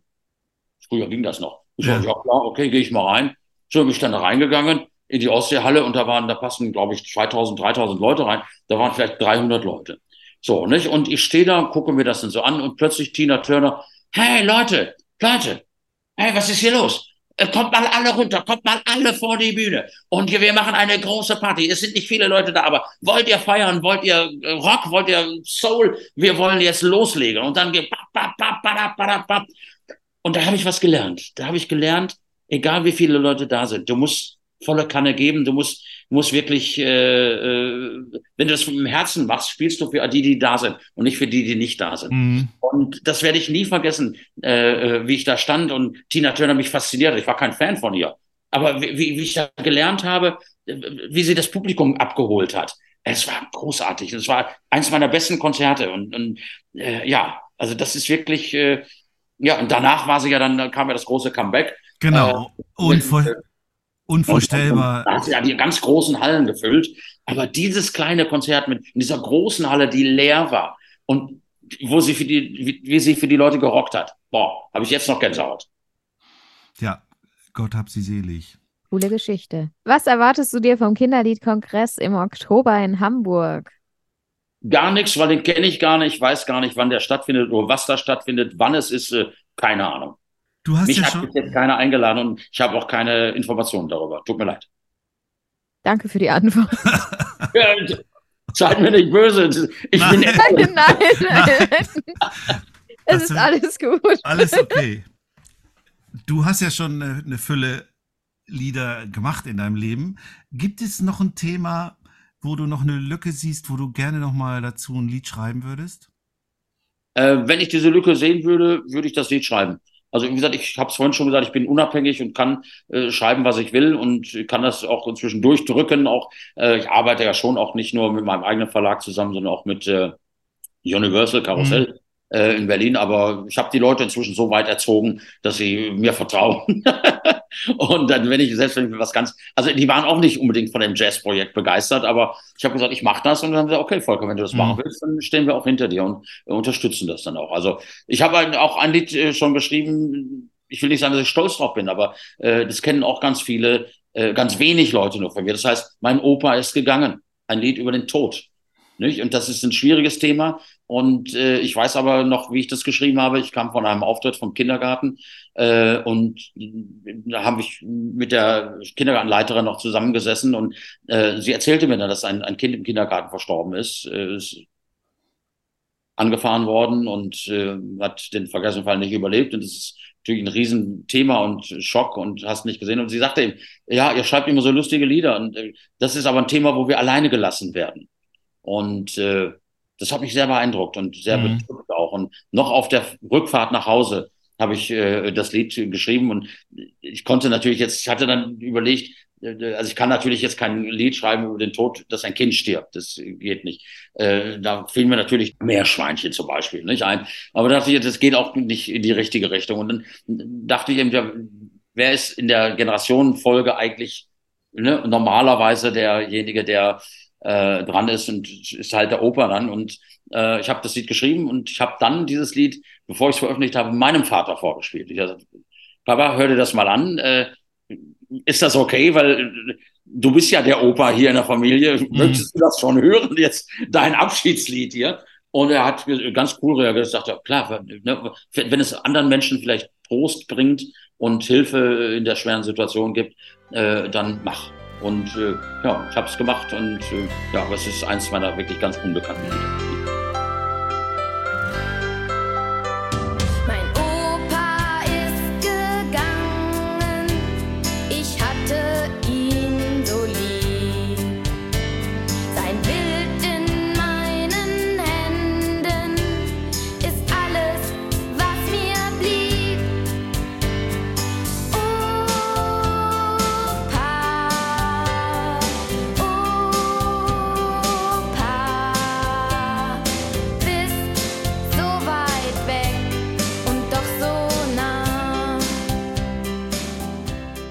Das ist übrigens ein Thema, das hier immer wieder auftaucht im Podcast. Wir haben schon oft darüber gesprochen und diskutiert. Und es ist sogar auch schon ein Lied entstanden aufgrund einer Podcast-Folge, wo es auch um das Thema ging. Also ein Thema, das uns, glaube ich, alle bewegt, aber auch verunsichert. Was bedeutet das Netzwerk Kindermusik für dich? Ähm, ich kenne es. Ich kenne einige Künstler von äh, und, und Kollegen, äh, die dort sind. Netzwerk Musikvermittlung gibt es ja schon, glaube ich, auch 20 Jahre. Matthias? 25. 25 Jahre, herzlichen Glückwunsch zum Jubiläum. Danke. Äh, es ist sicherlich eine sehr, sehr gute Sache, dass äh, versucht wird, mit dem Netzwerk Musikvermittlung einfach einen Sprachrohr zu bieten, äh, wo viele, viele Kollegen äh, unterschiedlicher Qualität, ausrufezeichen, äh, äh, eine Plattform haben und die aber dann vielleicht auch mit einer Sprache sprechen. Also insofern eine gute Sache. Herzlichen Glückwunsch zum Jubiläum. Welchem Genre würdest du dich zuordnen? Kinderliedermacher. Haben wir das oft gehabt als Antwort, Matthias? Nur nicht so oft, gell? Nee. Ja, aber ich bin Kinderliedermacher. Ja, aber eigentlich ist es die logische Antwort, die alle äh, geben müssten. Punkt. Kinderliedermacher, kein Schlagersänger, kein Rocksänger. Äh, ich bin Kinderliedermacher. Ich mache Musik für Kinder und Lieder für Kinder. Und das ist ein sehr ehrbar und, und ich bin da sehr stolz drauf, dass ich diesen Berufsbezeichnung mir geben darf. Ja, das finde ich auch wichtig. Also es gibt ja Kollegen, ich will hier keinen nennen, aber die tragen dann verschämt im Hotel, wenn man einen Beruf eintragen muss, Songwriter ein oder so. Also ich trage immer Kinderliedermacher ein. Ich äh, lasse die Sparte immer aus, ehrlich gesagt. Nein, du Muss musst man da es, was eintragen, ja? Du musst es reinschreiben, natürlich. Aber die, zum Beispiel bei, bei, das ist ein bisschen ausschweifend, aber wenn ich mit meinen Kindern zum Arzt gehe, dann kriegt man auch am Anfang so einen Fragebogen, wo man als Eltern hinschreiben muss, was der Beruf ist. Und dann überlege ich immer, schreibe ich hin Erzieherin oder Kinderliedermacherin, weil egal was, es gibt auf jeden Fall ein Gespräch drumherum und dann überlege ich, ob ich da gerade Lust drauf habe mit einem kranken Kind. Das ist der einzige Grund, warum ich darüber nachdenke. Ansonsten bin ich mega stolz, Kinderliedermacherin zu sein. Früher nannte ich mich auch mal Musikpädagoge für den Elementar- und Primarbereich. Das hörte sich gut an und äh, ich habe ja früher auch viele äh, Fortbildungen gegeben und äh, auch bei der katholischen Kirche zum Beispiel. Und da war das dann immer sehr schön. Sie wollten also Kinderliedermacher haben sie, das war ja irgendwie was Billiges, aber Musikpädagoge für den Elementar- und Primarbereich äh, unter besonderer Berücksichtigung äh, von äh, äh, selbstgebastelten Instrumenten und Frühförderung von Bewegung und sowas. Das hat sich immer sehr toll angehört. Heute denke ich mir, brauche ich nicht mehr. Aber, aber das, das hört sich doch. Aber das hört sich doch nur toll an. Also ich werde auch ganz oft gefragt, ob ich Musikpädagogin bin. Und ich bin keine Musikpädagogin, ich bin Kinderliedermacherin. Da gehört viel mehr dazu. Und vor allem ähm, macht es mega viel Spaß. Ja, sei stolz darauf und stehe dazu. Und äh, ich weiß natürlich genau, was du meinst. Also das geht mir häufig auch so, dass ich, wenn ich irgendwo den Beruf sagen muss, äh, dann weiß ich dann auch schon immer, die Leute fragen immer sofort nach. So, und äh, ich erzähle eigentlich gerne, das habt ihr inzwischen auch gemerkt hier. äh, aber auf der anderen Seite, wie du sagst, habe ich auch manchmal keinen Bock drauf. Und dann sage ich irgendwie gar nichts. Ne? Und was machst du beruflich? Ja, ja, ich bin irgendwie äh, in der Musikbranche, ne? Oder bin Musikverleger oder irgendwie sowas oder ne? Und dann merken die Leute schon, dass ich da keine Lust habe, darüber zu reden. Aber natürlich, was du auch schon gesagt hast, wenn mich die Leute erkennen, wenn ich im Urlaub bin und sitze da irgendwie am, am Tisch irgendwo und äh, die Leute kommen und fragen, die fragen eben nicht, was machst du beruflich, sondern du bist doch Holger Rosin, du bist doch der Kinderli äh, mhm. Kinderstar oder der Kinderliedermacher oder was die da alles so dann sagen. Ne? Ja, aber das ist ja wieder cool. Das ist ja wieder ein cooler Punkt, dass du nicht erklären musst, wer du bist, sondern die, die kennen dich als Person. Und da musst du nicht, also bei mir ist es ganz oft so, wenn ich in Einrichtungen gehe, also als Erzieherin, dann fragen die mich, was machst du denn vom Beruf? Bist du Musikpädagogin? Und dann stehe ich da und sage, nö, eigentlich bin ich Kinderliedermacherin und Erzieherin. Und dann gehen die Augen so groß auf. Dich kennen alle. Du musst nicht sagen, wer du bist. Ja, aber ich, ich habe ja auch, mache das ja jetzt viele Jahre und ich muss sagen, es gab auch äh, gerade zu Beginn der, äh, meiner Karriere gab es, kannte mich auch kein Mensch, nicht? Und äh, äh ja, da sage ich mir, eigentlich finde ich das auch schön, weil früher hätte ich mir das gewünscht, dass man mich vielleicht mal erkennt. Heute erkennt man mich und dann kann ich nicht plötzlich sagen, das ist mir jetzt zu viel. Also das ist schon weiß ich nicht. Da muss man in sich selber reinhören. Äh, ich habe es vielleicht ganz gerne, ich habe vielleicht auch eine Art, ich bin ganz gerne so ein bisschen offen und gehe auf die Leute zu und ich bin halt Rheinländer auch, wir reden viel und äh, machen wir Spaß daran. Und weil meist ergeben sich ja auch interessante Gespräche, weil es hört ja nicht damit auf, dass ich erzähle, wer ich bin, sondern ich frage dann ja auch, hey, was machst du? Ja, ich bin, äh, keine Ahnung, da lernt man Leute kennen, ich bin Möhrenfabrikant. Da dachte ich auch, aha, das ist eine Möhrenfabrik. Ja, ich bin Landwirt und wir machen die Möhren und wir machen die großen LKWs. Da dachte ich, ja, stimmt. Ich habe noch nie darüber nachgedacht. Die, klar kenne ich Möhren, ich sehe die Möhren, auch auf dem Markt. Aber ja, es muss auch Leute geben, die die produzieren. Das fand ich wahnsinnig spannend. Also irgendwie, ähm, ja, ergeben sich häufig auch ganz sehr, sehr nette Gespräche dann. Stelle ich mal die nächste Frage, der Matthias guckt schon so. Was ist zuerst da, Text oder Melodie? Das ist ganz unterschiedlich. Ähm, manchmal habe ich ein, ein, ein, eine, eine Melodiephrase im Kopf oder auch eine Rhythmusphrase, wo ich dann einen, einen Text suche, der dazu passt. Aber in den allermeisten Fällen, glaube ich, ist zuerst die, äh, der Text da oder die Textidee. Das ist eigentlich das Wichtigste. Äh, wir sind ja Kollegen und vielleicht, ich denke, vielleicht ist es bei euch ähnlich. Äh, manchmal hat man das Gefühl, ich will ein Lied schreiben, das funktioniert nicht. Warum funktioniert es nicht? Weil man keine Idee hat. Ne, man, man sagt, ich will ein Lied über die Polizei schreiben. Ja, Polizei. Hm. Das ist aber noch keine Idee. Die Idee muss kommen. Da muss irgendwas Witziges sein. Es muss nicht lang sein, es kann auch kurz sein, äh, aber es muss eine Idee sein. Und wenn die Idee da ist, dann kann man sich an, an die Ausgestaltung äh, äh, setzen und kann dann halt sagen, okay, wie setze ich das jetzt um? Ne, wie, wie ist der, der, der Reimfluss, wie ergibt sich die Melodie daraus, ergibt sich da eine, äh, auch der Rhythmus. Also meine äh, Arrangeure, die sind auch immer ganz begeistert oder auch weniger begeistert, weil ich meistens, wenn ich einen neuen Song habe, äh, auch mit einer klaren Vorstellung komme. Ne? Also ich sage, das soll in diese Richtung gehen oder das soll in diese Richtung gehen. Das habe ich dann im Prinzip schon ein bisschen im Kopf. Also Musik im Kopf und auch den Text im Kopf. Eine unerwartete Verwerfung im Raum-Zeit-Kontinuum ermöglicht es dir, mit dem etwa 20-jährigen Volker Rosin zu sprechen und ihm Tipps zu geben. Was rätst du ihm?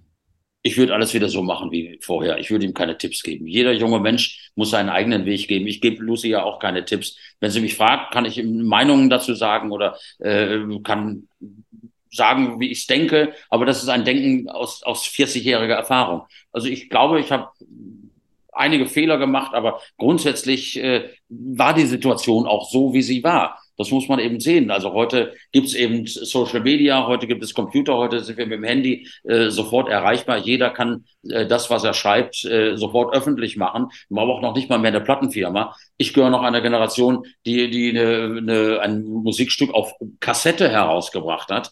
So, und äh, diese Kassette habe ich dann persönlich eingetütet in einen Briefumschlag und habe draufgeschrieben, äh, an den WDR geschickt. Lieber WDR, ihr habt doch eine Kindersendung, es wäre schön, wenn ihr vielleicht mal reinhört und mal ein Lied daraus spielt. Das war alles sehr kompliziert, das war alles sehr schwierig. und äh, sich da zu etablieren. Das ist heute alles viel einfacher geworden. Aber Volker, du bist 20, mach einfach. Mach, wie du denkst und bleib authentisch. Das ist, glaube ich, das Wichtigste. Und das, da wisst ihr genau, was ich meine. Äh, verbiege dich nicht, fang nicht an, Songs zu schreiben, von denen du glaubst, dass die Leute sie äh, hören wollen, sondern schreib die Lieder, die du schreiben willst. Wenn sich das dann deckt mit den Songs, die die Leute hören wollen, dann ist gut. Ich glaube übrigens nicht, dass es einfacher geworden ist. Also ich glaube, vielleicht ist der Weg einfacher geworden, dass es Kassette und sowas, also man kann schneller Sachen rausbringen. Aber ich glaube, sich ähm, zu behaupten und durchzusetzen, ist komplizierter heutzutage, würde ich sagen. Ich sag mal so, man muss es auch wollen. Ne, man muss es auch wollen und äh, man muss äh, ich will jetzt nicht sagen, eine Ellenbogenmentalität mitbringen, aber man muss schon auch äh, sagen, ich äh, will jetzt auch nach vorne und, und ich mache jetzt auch mal. Man muss die Ochsentour gehen. Das, das war das, was ich immer gesagt habe. 100, ne, ganz am Anfang, 100 habe ich zum Teil bis 200 Auftritte im Jahr gemacht. Warum? Weil ich musste, weil sonst hat ja keiner meine Musik gehört. Also musste ich ständig zu den Leuten gehen und ständig Auftritte machen. Und äh, das hat natürlich den Vorteil, dass man natürlich auch bei den Leuten war. Die haben mich nicht so schnell vergessen, wenn ich erstmal da war. Und, also manche. manche dachten Gott sei Dank, dass er weg ist. Aber äh, das ist natürlich auch eine, eine Schule. Das, die heute, ne, viele Kollegen, die dann sagen, ja, ich habe jetzt einen Song, ich habe jetzt ein, vielleicht auch ein Album und warten jetzt darauf, dass was passiert. Aber das, das, ich muss selber dafür arbeiten. Ich muss selber das nach vorne bringen. Ich muss selber die Ochsentour gehen. Ich muss selber Social Media machen. Ich, muss, äh, äh, ich kann nicht erwarten, dass, dass andere das für mich tun, sondern ich muss selber äh, raus und, und selber machen. Und äh, ich kann das verstehen, dass du sagst, ist klar, ist es nicht einfach heutzutage. Und ich sage auch nicht, dass es besser war oder schlechter früher. Es war anders.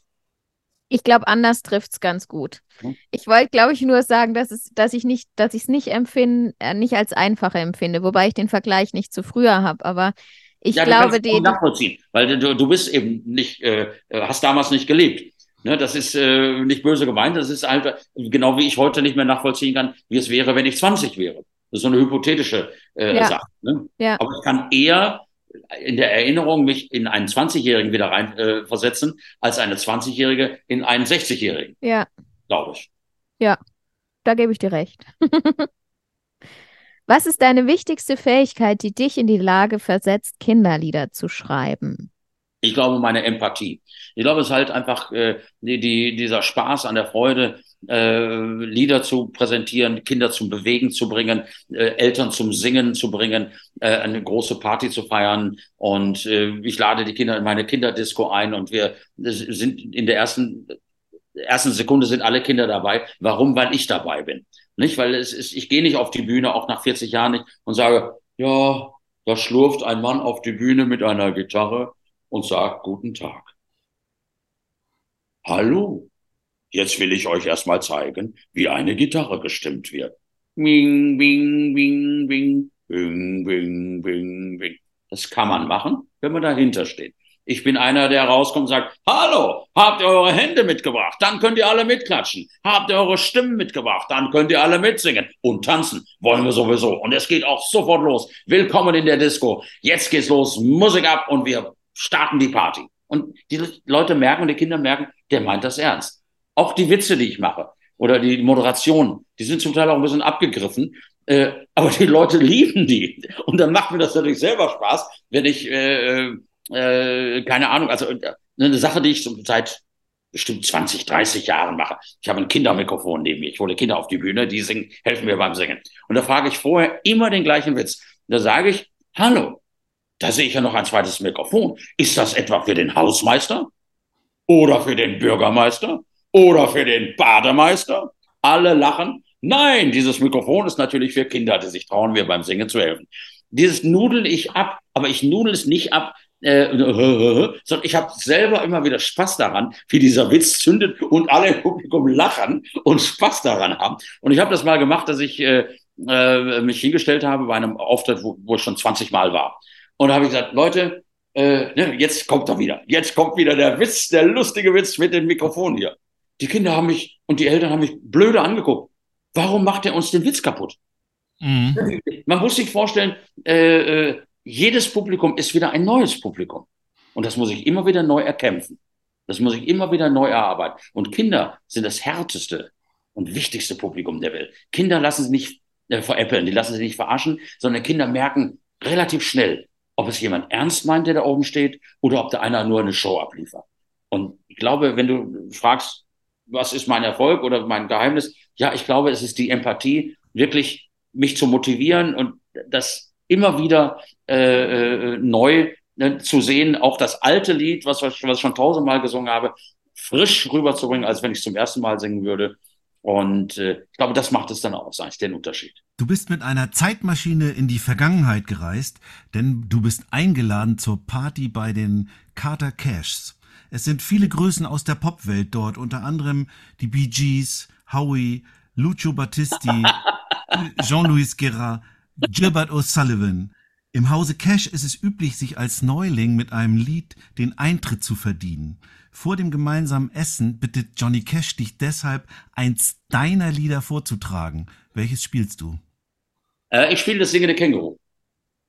Ich spiele das singende Känguru, weil äh, es ist ein lustiges Lied, es hat eine einfache Melodie, es hat eine, einen kleinen Mitmachteil, nämlich Hey, hey, hey, im Zoo ist heute mächtig was los. Hey, hey, hey. Mhm. Man kann einen kleinen Tanz daraus machen, äh, ne? wenn, das Känguru, wenn der Refrain geht, einfach die Hände nach vorne, so also die Kängurubeinchen und ein bisschen hüpfen. Und ich glaube, das Lied würde dann sofort äh, deutlich machen, was für eine Art Musiker ich bin. Nämlich ein fröhlicher Musiker, einer, der Menschen äh, ein, ein Lächeln ins Gesicht zaubert und äh, der Menschen zum Mitmachen äh, animiert. Und mögt, mögt ihr noch eine kleine Anekdote? Natürlich. Es war auch in den 90er Jahren, ich war äh, zum ersten Mal in New York. Ich war im Waldorf Astoria Hotel, privat. Und äh, stehe abends an der Bar im Waldorf Astoria Hotel, eines der bekanntesten Hotels der Welt, und trinke da mein Bier oder was weiß ich auch immer. Und die Amerikaner sind ganz locker. Man kommt mit denen sehr schnell ins Gespräch. Und äh, dann fragt nämlich auch, hey, wo kommst du her? Und ich sage, ja, ich komme aus Deutschland. Und auch wieder die Frage, was machst du denn da beruflich? Und ich sage, ich bin Kinderliedermacher, ich mache Musik für Kinder. Hey, bist du bekannt? Ich sage, naja, geht so. Der, der mich kennt, der kennt mich und wer mich nicht kennt, kennt mich nicht. Und dann sagt er, ja, spiel mal oder sing doch mal dein, dein bekanntestes Lied vor. Und habe ich mich dahingestellt und habe, habe das genauso gemacht und habe, hatte die Hände nach vorne genommen und habe äh, auf Englisch dann Listen to, listen to, listen to the singing kangaroo. Das fanden die lustig und da kam der Barkeeper und sagt, hey guys, what's going on here? Und dann sagte ich, hey, das ist der Typ aus Deutschland, der singt immer Kinderlieder. Willst du das mal hören? Und dann habe ich das nochmal gesungen. Und da haben die drei Kerle neben mir, einer von war Rinderbaron, hat er mir hinterher erzählt, hat dann mit, haben dann mit mir zusammen das singende Känguru da äh, gesungen und performt. Großartige Stimmung, war wirklich lustig. Und äh, ja, deswegen würde ich den, auch bei Johnny Cash würde ich dann äh, das singende Känguru singen. Du sitzt in einer Talkshow und wirst gefragt, Kinderlieder, kann man davon leben? Was antwortest du? Ja. Ich glaube auch. danke. Ja. Das waren die zehn Fragen unseres Oh. Fragebogens und wir sind auch schon am Ende unseres Podcasts angekommen. Vielen Dank, dass du dir die Zeit genommen hast und dass du dich auf unsere Fragen und Tricks und Gesprächsideen eingelassen hast. Dass du so viele Anekdoten erzählt hast. Dankeschön. Habe ich sehr, sehr gerne gemacht und ich hoffe, äh, dass es unterhaltsam war und dass, ja, dass wer zuhört, auch ein bisschen Spaß hat. Ich denke, man hat einige neue Dinge über dich erfahren, die vielleicht noch nicht jeder weiß, weil du wirst ja bestimmt oft in Interviews gefragt und das war jetzt mal ein bisschen ein anderes Interview. Aber so ein tolles Interview hatte ich noch nie. Das hat Rolf Zukowski auch gesagt, yes.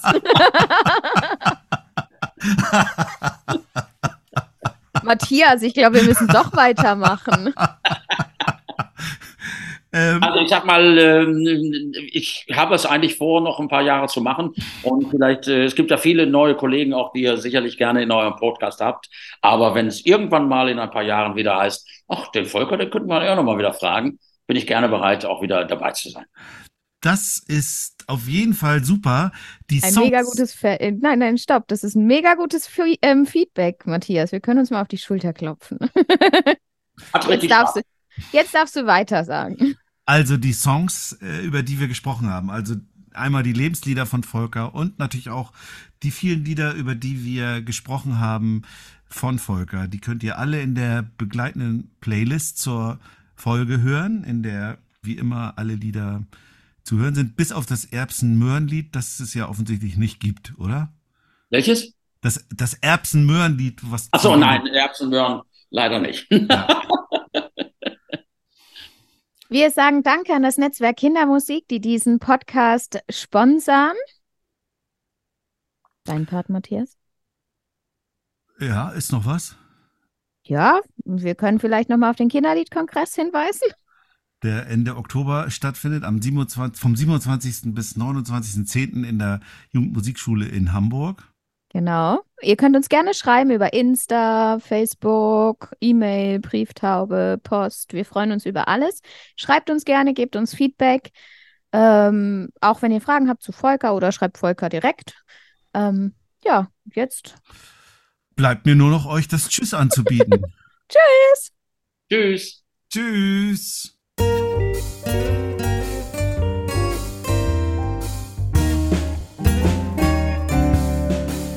Man davon leben?